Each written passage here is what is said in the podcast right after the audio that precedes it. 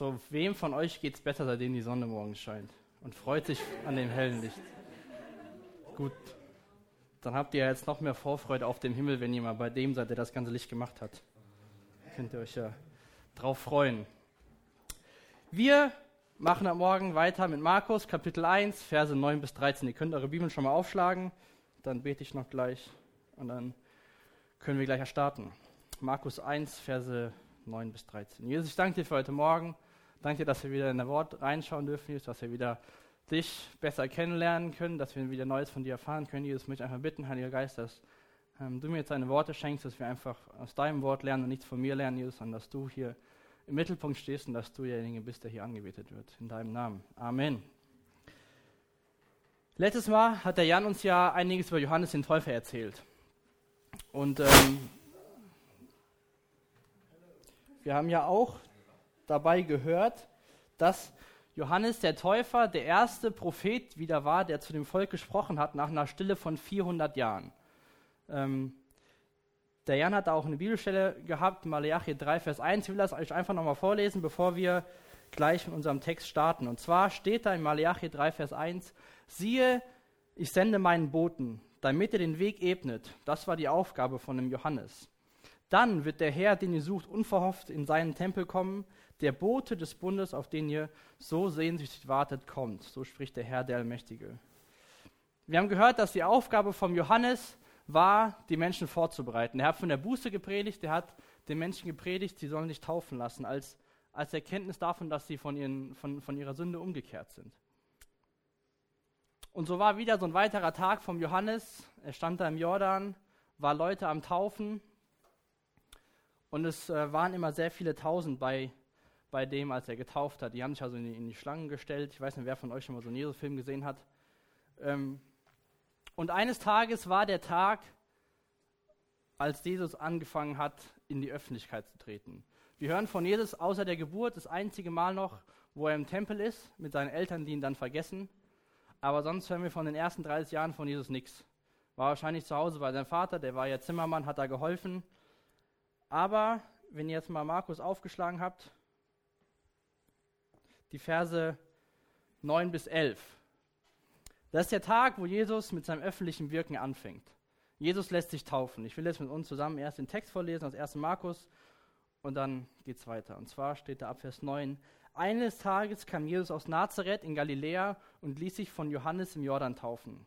Als er aus dem Wasser stieg, sah er, wie der Himmel sich öffnete und der Heilige Geist wie eine Taube auf ihn herabkam.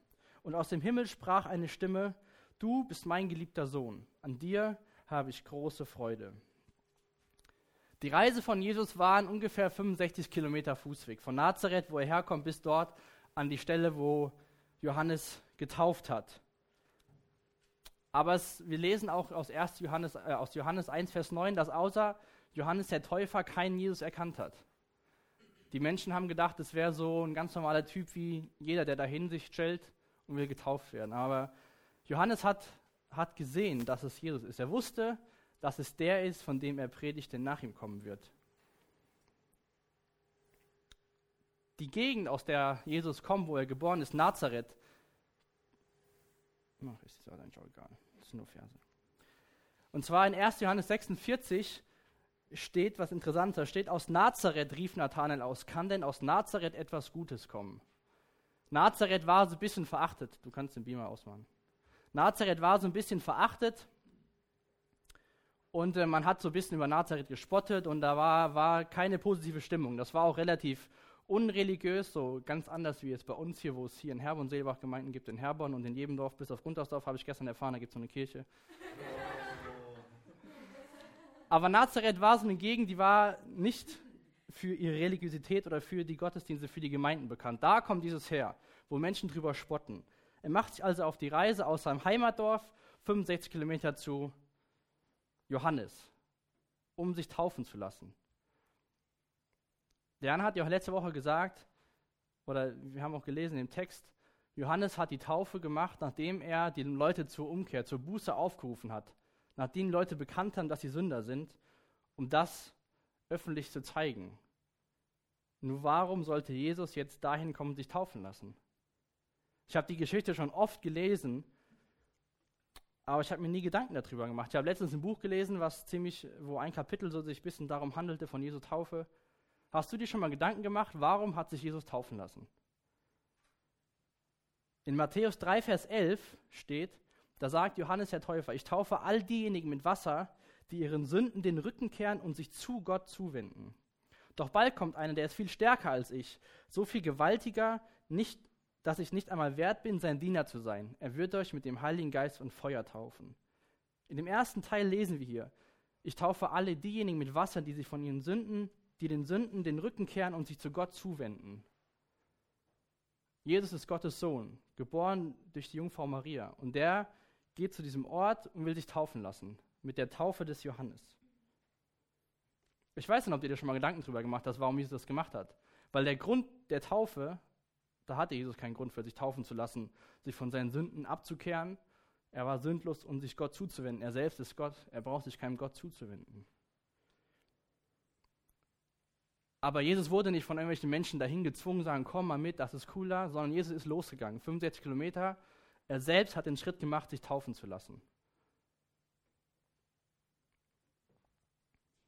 Jesus ist Mensch geworden. Durch seine Geburt hat die Herrlichkeit des des Vaters verlassen, hat die Begrenzung von uns Menschen angenommen und hier geht er einen Schritt weiter und nimmt, lässt sich taufen mit der Taufe, mit der wir uns taufen lassen, weil wir unsere Sünden bekannt haben. Ich springe ein bisschen hin und her zwischen Matthäus und Markus, weil wir sehen ja hier in dem Text, den wir eben gelesen haben, Markus gibt uns wieder nur die Ereignisse, die passiert sind. Markus ist ja so einer, der sich nur um das konzentriert, was passiert ist, aber ich möchte ein bisschen aus Matthäus heute lesen, damit wir so ein bisschen Hintergrund dazu bekommen. Und zwar aus Matthäus 3 wieder, die Verse 13 bis 15. Da ist die Geschichte noch mal ein bisschen anders geschrieben, da hören wir noch, was Johannes sagt. Und lese ich so ab Vers 13 lese ich, um diese Zeit kam Jesus aus Galiläa an den Jordan, um sich von Johannes taufen zu lassen. Jetzt ab Vers 14, da hören wir was, was wir bei Markus nicht gelesen haben. Doch Johannes weigerte sich. Eigentlich müsste ich mich von dir taufen lassen, sagte er. Warum kommst du zu mir? Jesus erwiderte, es muss sein. Wir müssen alles so halten, wie es von Gott aus sein soll. Da taufte ihn der Johannes. In Vers 15 lesen wir, warum Jesus sich taufen lassen hat. Er sagt hier zum Johannes, es muss sein. Wir müssen alles halten, so wie es von Gott sein soll.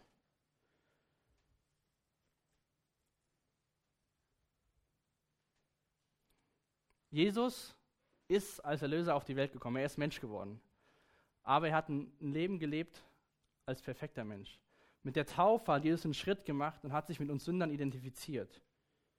Es gab keinen anderen Weg für Jesus. Er musste den Schritt der Taufe gehen. Er sagt es hier, Jesus erwiderte, es muss sein. Jesus wird einer von uns nicht nur als Mensch, sondern auch, er macht sich gleich den Sündern, auch obwohl er ohne Sünde ist. Er geht den Schritt der Taufe um zu zeigen, ich bin einer von euch. Wenn es nur darum gehen würde, dass Jesus am Kreuz gestorben, am, am Kreuz sterben müsste, hätte er auch einfach zwei Tage vor der Kreuzigung aus dem Himmel runterkommen können als erwachsener Mann und sagen, hier bin ich, kreuzigt mich. Aber nein, er, hatte, er musste Mensch werden, damit wir eines Tages gerecht vor Gott stehen können. Er hat sich mit uns identifiziert, dass Gott uns durch Jesus sehen kann und uns annehmen kann als seine Kinder. Er hat ein perfektes Leben im Gehorsam ge gelebt. Es hat nicht gereicht, dass er einfach zwei Tage vorm Kreuz auf die Erde gekommen ist und sagen, hey, ich bin da, ihr könnt mich kreuzigen. Sondern er musste den ganzen Weg gehen. Er musste sich auch taufen lassen. Also Jesus hat nicht den gleichen Grund gehabt, sich taufen zu lassen, als Zeichen für seine Buße und für seine Umkehr, sondern als Zeichen der Identifizierung von dir und mir. Dass er sagen kann, hey, ich habe es nicht nötig, er hat es auch nicht nötig gehabt, auf die Erde zu kommen, aber weil es der Weg ist, den ich gehen muss, gehe ich den. Da gehe ich, gehe ich den Weg zu Johannes und lass mich von ihm taufen.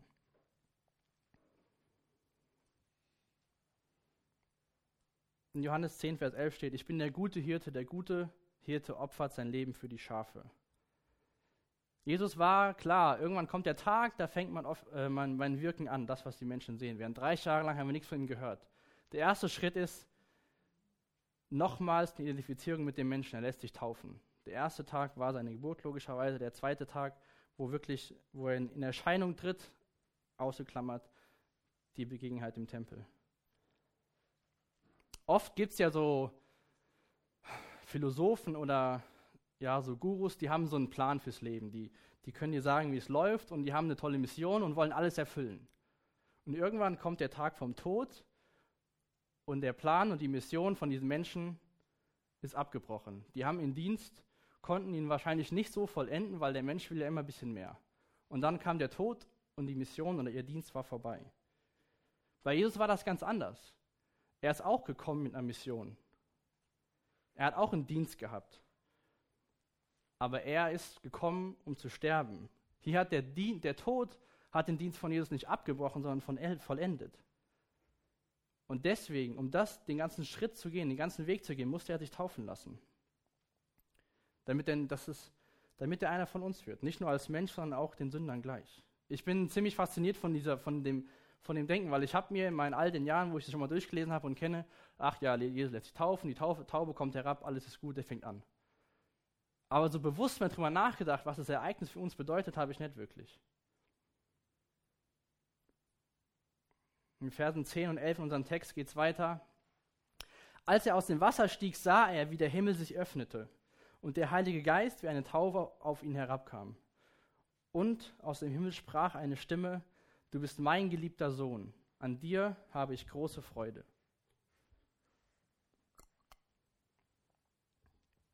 Wir sehen hier Gott den Vater, Gott den Heiligen Geist und Gott den Sohn aktiv am Werk. Gott der Sohn ist gehorsam, lässt sich taufen. Der Heilige Geist kommt auf Jesus und Gott der Vater spricht, du bist mein geliebter Sohn, an dir habe ich große Freude. Gleich am ersten Tag von, sein, von seinem öffentlichen Wirken tritt die Dreieinigkeit auf, um Jesus als, als Sohn zu bestätigen. Aber warum musste der Heilige Geist auf Jesus kommen, wenn er selbst auch Gott ist?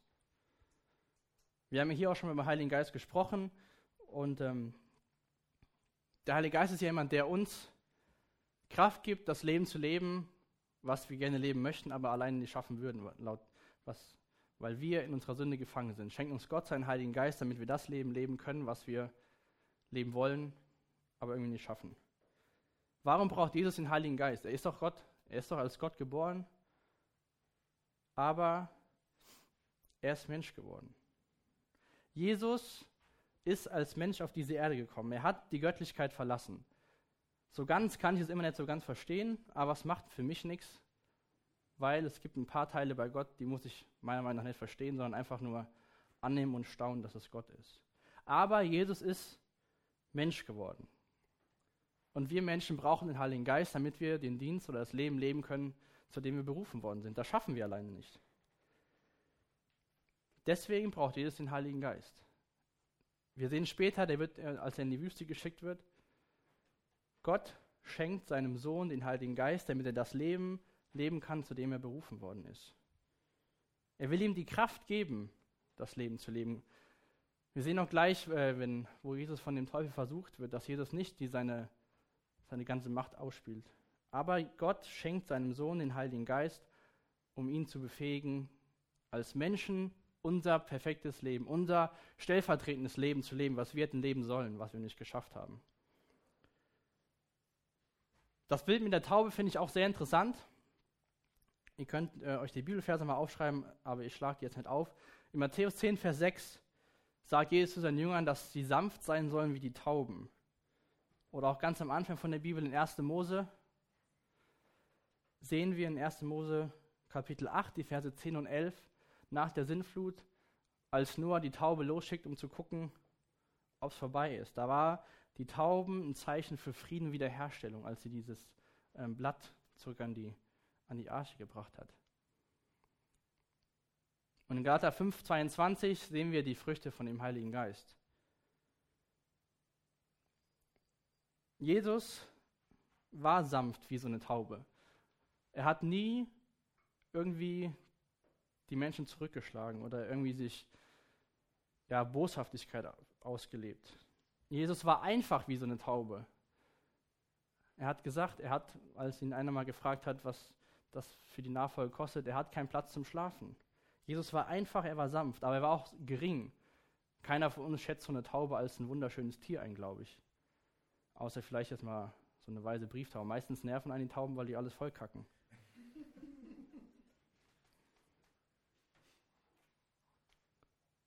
Es wird auch gesagt, dass eine Taube sehr liebevoll und treu zu ihrem Partner ist.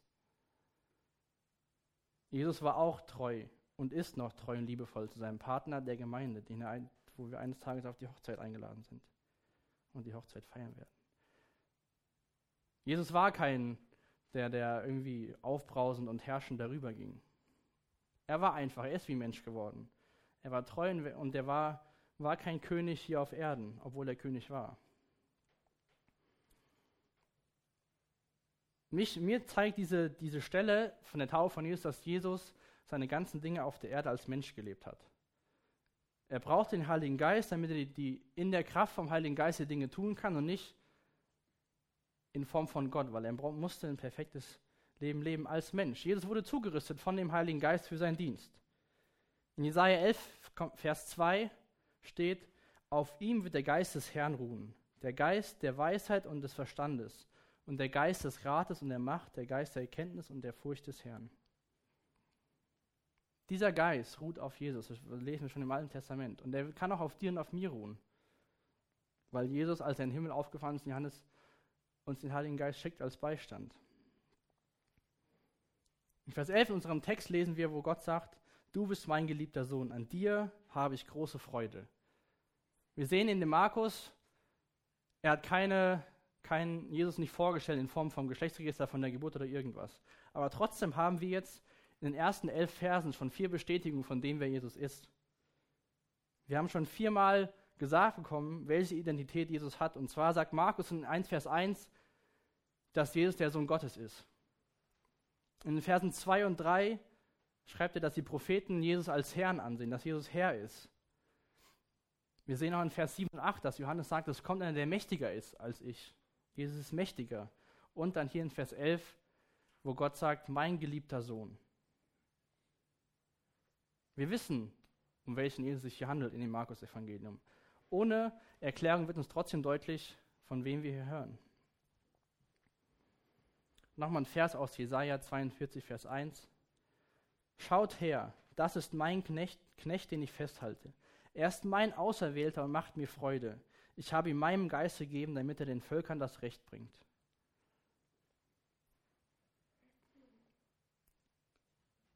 Du bist mein geliebter Sohn, an dir habe ich große Freude. Aber Jesus hat ja in menschlichen Augen noch nichts vollbracht. Er ist geboren und hat zu Hause bei seinen Eltern gelebt, bis er 30 war. Ist mit 30 quasi ausgezogen. Also wenn ihr noch zu Hause wohnt, habt ihr noch gut Zeit, wenn ihr Jesus sein wollt. Er hat aber noch nichts irgendwie Tolles vollbracht oder in unseren Augen irgendwas Mächtiges vollbracht.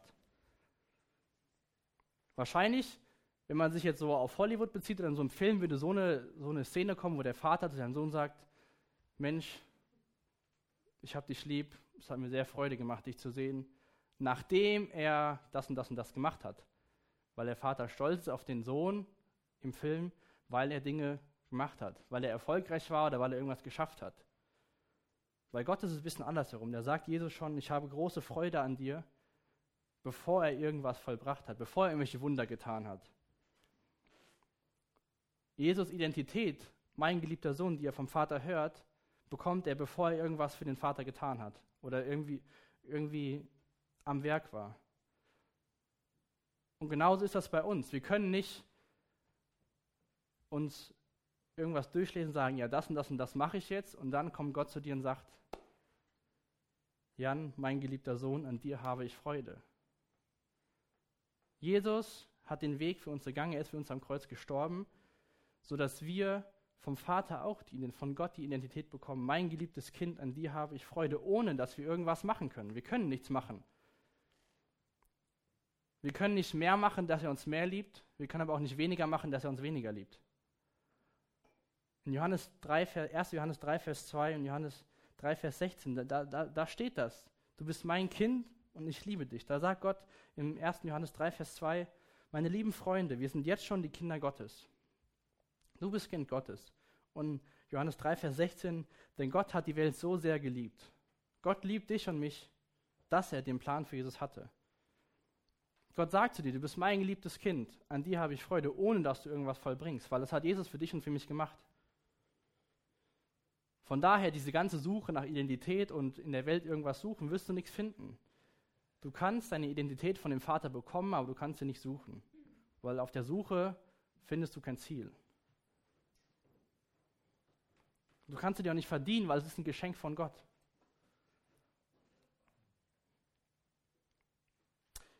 Wenn ihr jetzt vielleicht denkt, hat es Jesus wahrscheinlich in dem Moment ziemlich, ziemlich gut gefühlt.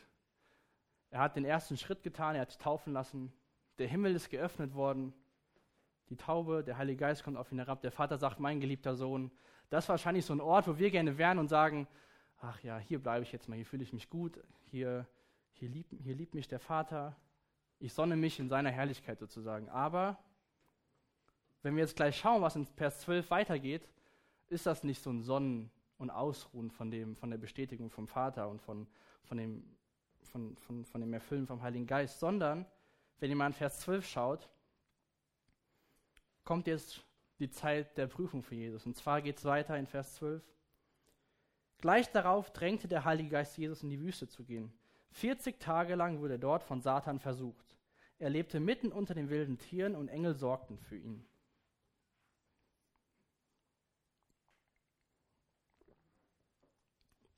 Wir sehen hier wieder das typische Bild für Markus. Er schreibt nur, was passiert ist. Keine Details, nur was passiert ist. Hier in Vers 12 haben wir dieses gleich darauf. Das habe ich bei der Einführung schon gesagt, dass Markus sehr oft gleich darauf oder sofort oder irgendwas in die Richtung verwendet. Es geht direkt weiter, keine Zeit zum Ausruhen und zum Genießen. 30 Jahre lang war er zu Hause Kind, war Sohn, war Zimmermann, aber dann, wenn es losgeht, nonstop. Er hatte seine Mission, uns Menschen von der Schuld zu erlösen. Die hat er direkt, ist er direkt angegangen. In Hebräer 2, Vers 17 bis 18 steht, deshalb musste er in, all, in allem seinen Brüdern gleich werden, damit er vor Gott unser barmherziger und treuer hoher Priester werden konnte, um durch sein Opfer die Menschen von ihrer Schuld zu befreien. Da er selbst gelitten und Versuchungen erfahren hat, kann er denen helfen, also dir und mir, die in Versuchungen geraten. Also, Jesus musste den Weg gehen. Wie er sich taufen lassen musste, musste er auch hier weitergehen. Was ich sehr interessant finde, ist, wenn ihr Vers 12 genau anschaut, steht da gleich darauf, drängte der Heilige Geist Jesus in die Wüste. Das ist jetzt kein böser Geist oder so, der Jesus wegziehen will von Gott, sondern ist der gleiche Geist, der Jesus vorher, der auf Jesus gekommen ist. Stellt euch mal vor, ihr seid Fußballspieler, ihr seid, keine Ahnung, jung und in eurer Mannschaft seid ihr der Beste. Keiner kommt euch ran, auch in der Liga, keiner kann euch so aufhalten und ihr macht, was ihr wollt. Wenn es der Trainer will, dass ihr besser werdet, steckt ihr euch in noch ein schlechteres Team, damit ihr noch besser brillieren könnt? Oder kommt ihr in ein Team, was höher ist, wo ihr euch beweisen müsst? Wo genau geguckt wird, hat er es überhaupt drauf oder kann der nur brillieren unter seinen schwachen Mitspielern? Oder ist er wirklich so gut, wie er denkt?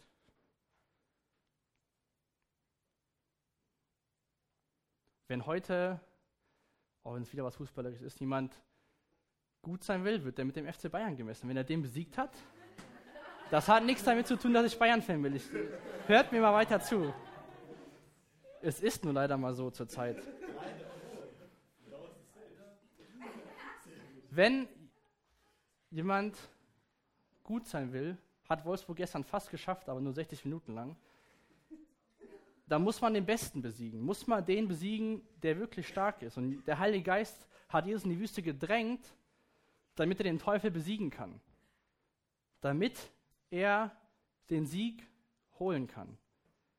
Hätte Jesus nicht gegen den Teufel gesiegt, dann wäre es relativ sinnlos gewesen. Weil er, der Teufel, ist der Fürst und der Mächtigste hier auf der Welt. Und den hat Jesus besiegt, weil der Heilige Geist zeigen wollte, Jesus ist stärker, Jesus ist besser. Es war kein kein, kein angenehmes, kein, keine angenehme Erfahrung wahrscheinlich, aber er musste das tun. In 1. Korinther 15 und 45 sehen wir so, dass ähm, Adam, der erste Mensch Adam ist und Jesus so als zweiter oder letzter Adam genannt wird. Ich will gerne mal die beiden Adams sozusagen vergleichen. Beide wurden ja versucht vom Teufel nur mit unterschiedlichen Ausgängen. Wenn wir uns jetzt mal zurück an Garten Eden erinnern, im Vergleich zur Wüste. Der Garten Eden war ein Paradies. Die hatten alles, was sie brauchten, die schönsten und besten Früchte an jedem Baum. Wahrscheinlich hatten nie das Gefühl, ich habe Hunger, weil haben sie wieder irgendwas gegessen. Die Bäuche waren immer schön voll. Perfekte Gemeinschaft zwischen Mann und Frau. Keiner hat sich geschämt, beide liefen nackt durch so ein Paradies herum. Und sie hatten Gemeinschaft mit Gott. Das war der Zustand von dem ersten Adam, wo er versucht worden ist vom Teufel. Und wir alle wissen, dass er der Versuchung nicht widerstanden hat, obwohl er alles hatte, was er brauchte. Wenn wir jetzt auf den zweiten bzw. letzten Adam schauen, sehen wir, er war in der Wüste,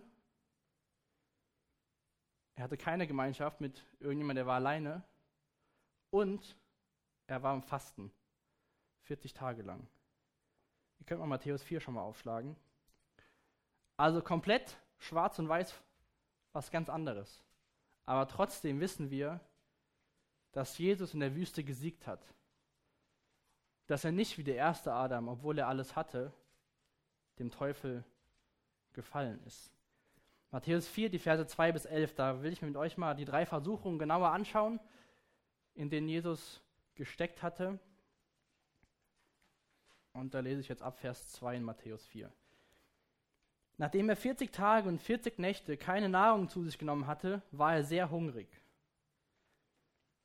Da trat der Teufel zu ihm und sagte, ist so eine typische Teufelsmasse. Wenn wir so am Ende sind, ist so der leichteste Weg zu uns, uns irgendwie zu kriegen. Jesus hat 40 Tage gefastet und dann kommt der Teufel und sagt in Vers 3, wenn du der Sohn Gottes bist, dann verwandle diese Steine in Brot.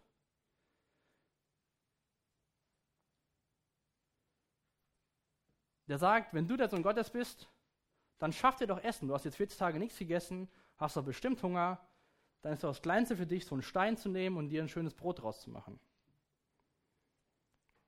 Aber bevor er ihnen damit vor Augen führt, dass er sich Essen machen kann, stellt er die Sohnschaft von Jesus in Frage. Er sagt, wenn du der Sohn Gottes bist, wenn du ein Kind Gottes bist, machst du doch bestimmt das und das nicht. Vielleicht kennt ihr diese Stimme in euch. Wenn du wirklich Kind Gottes bist, würdest du doch das jetzt nicht machen. Der Teufel kann die Identität, die Gott die gibt, nicht wegnehmen, indem er sagt, wenn du doch Gottes Kind bist, würdest du doch nicht das und das machen. Er sagt Jesus, wenn du Gottes Sohn bist.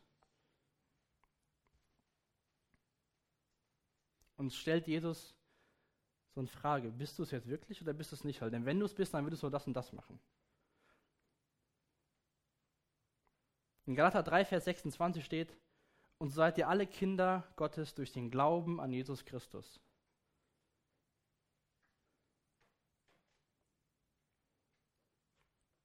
Diese stille Stimme vom Teufel kann dich nicht davon disqualifizieren, Kind Gottes zu sein. Das kann dich vielleicht, oder vielleicht verunsichert dir das, und das ist das, was der Teufel will, aber es kann dir nicht deine Stellung als Kind Gottes nehmen. Wenn du einmal gesagt hast, ich weiß, ich bin Sünder, Jesus vergib mir und komm in mein Leben. Dann kann der Teufel nicht sagen, wenn du es wirklich bist, würdest du das und das machen. In Vers 4 sehen wir, wie Jesus dem Teufel, Teufel antwortet. Doch Jesus erwiderte, nein, die Schrift sagt, der Mensch braucht mehr als nur Brot zum Leben. Er lebt auch von jedem Wort, das aus dem Mund Gottes kommt. Nein, die Schrift sagt, das werden wir gleich noch zweimal weitersehen. Kennst du deine Bibel, dass du in so Zeiten der Stimme des Teufels sagen kann, nein, in der Bibel steht das und das. In der Bibel steht, durch Glauben bin ich ein Kind Gottes und nicht, weil ich irgendwas machen muss. Fang an, deine Bibel Stück für Stück auswendig zu lernen. Wenn du Sachen hast, wo du Probleme hast, guck in der Bibel, wo was dazu steht und lerne die Verse auswendig. Dass wenn so Zeiten kommen, du sagen kannst, nein, in der Schrift steht.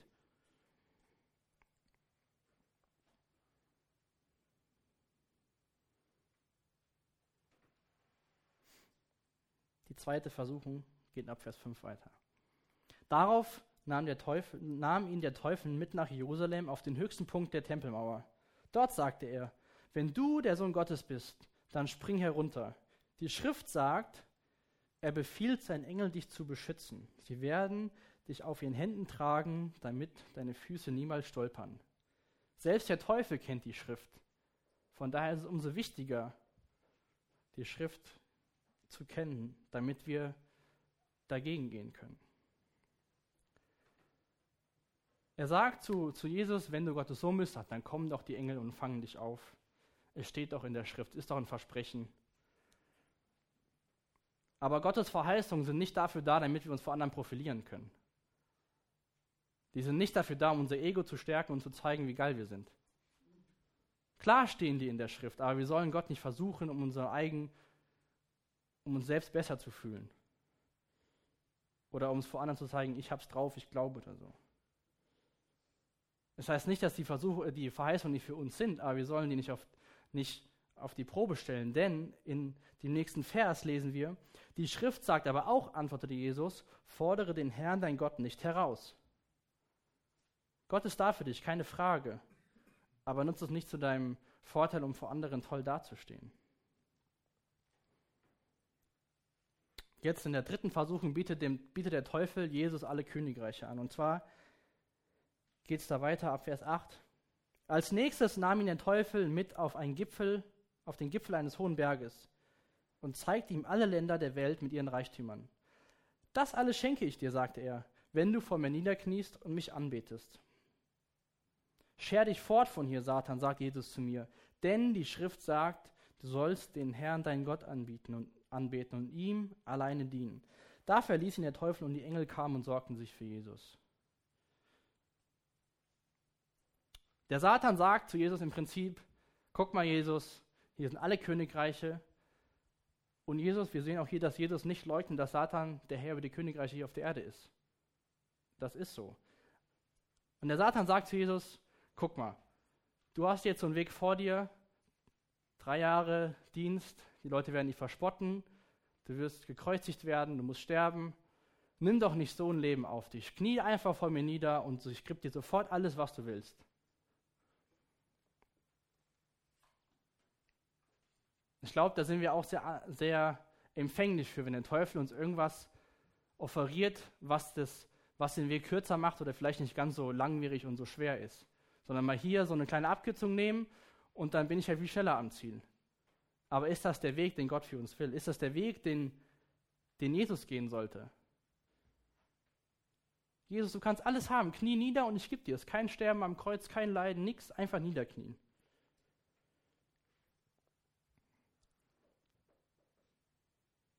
Aber Jesus hat gesagt, scher dich fort, Satan.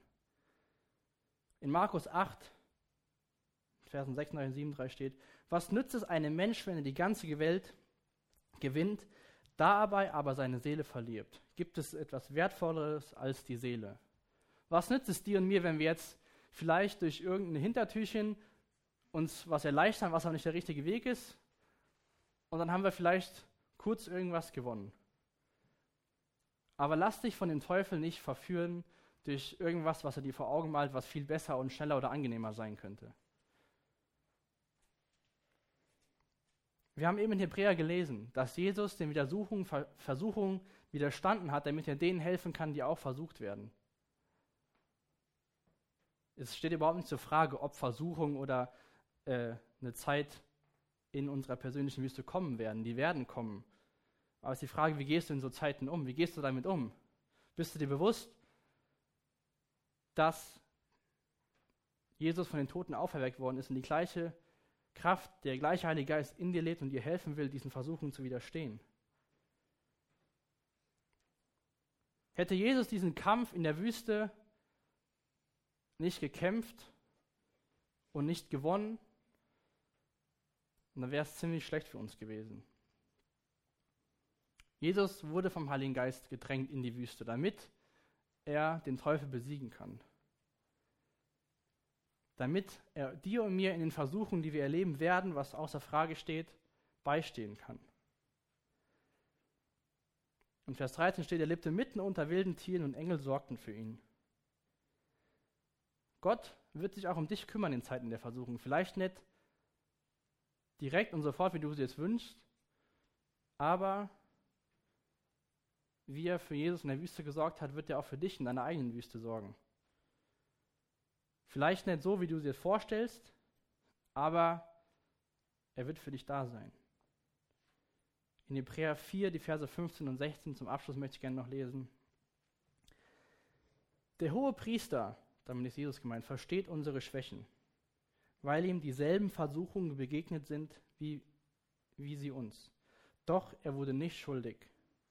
Lasst uns deshalb zuversichtlich vor den Thron unseres gnädigen Gottes treten. Dort werden wir Barmherzigkeit empfangen und Gnade finden, die uns helfen wird, wenn wir sie brauchen. Der Teufel wird dich genauso versuchen wie Jesus und sagen, schau mal, da ist was, was du wirklich brauchst. Bei Jesus war es das Brot, weil er hat 40 Tage gefastet, bei dir ist vielleicht was anderes, was er dir vormacht, was du wirklich brauchst. Er wollte Jesus Macht schenken. Aber Jesus konnte widerstehen. Und ich finde es sehr cool, dass wir zurzeit auf der einen Seite Hebräer durchnehmen, auf der anderen Seite Markus, wo wir komplett verschiedene Bilder von Jesus sehen werden wo wir den ganzen, was der Micha am Freitag gesagt hat, so ein, so ein breiteres Bild von Jesus bekommen. Der hohe Priester versteht unsere Schwächen, weil ihm dieselben Versuchungen begegnet sind wie uns. Doch er wurde nicht schuldig. Deshalb können wir vor den Thron treten. Deshalb können wir zu Gott kommen, weil er nicht schuldig wurde. Wir können Barmherzigkeit und Gnade finden, die uns helfen, wenn wir sie brauchen. Nicht, wenn wir sie missbrauchen, sondern wenn wir sie brauchen. Lass dir vom Teufel nicht einreden, wenn du wirklich Gottes Kind bist, dann würdest du das und das machen. Du bist Gottes Kind durch Glauben und nicht durch irgendwas, was du versuchst zu tun, damit Gott dich irgendwie mehr liebt, weil das funktioniert nicht. Gott liebt dich, wie du bist, weil Jesus für dich und für mich gestorben ist und nicht, weil du irgendwas getan hast. Jesus, ich danke dir für heute Morgen. Danke dir, dass du nicht schon den Weg der Menschwerdung gegangen bist, sondern dass du dich mit uns identifiziert hast als Sündern, Jesus, dass du dich taufen lassen hast, um als Zeichen zu geben, dass du einer von uns bist, Jesus. Ich möchte dir danken, dass du in die Wüste gegangen bist, dass du dich versuchen lassen hast von dem Teufel, dass du widerstanden hast, Jesus. Ich möchte danken, Gott, dass du zu uns sagst, du bist mein geliebtes Kind, ohne dass wir irgendwas tun können oder tun müssen, sondern weil, weil du uns liebst, weil du für uns gestorben bist, Jesus.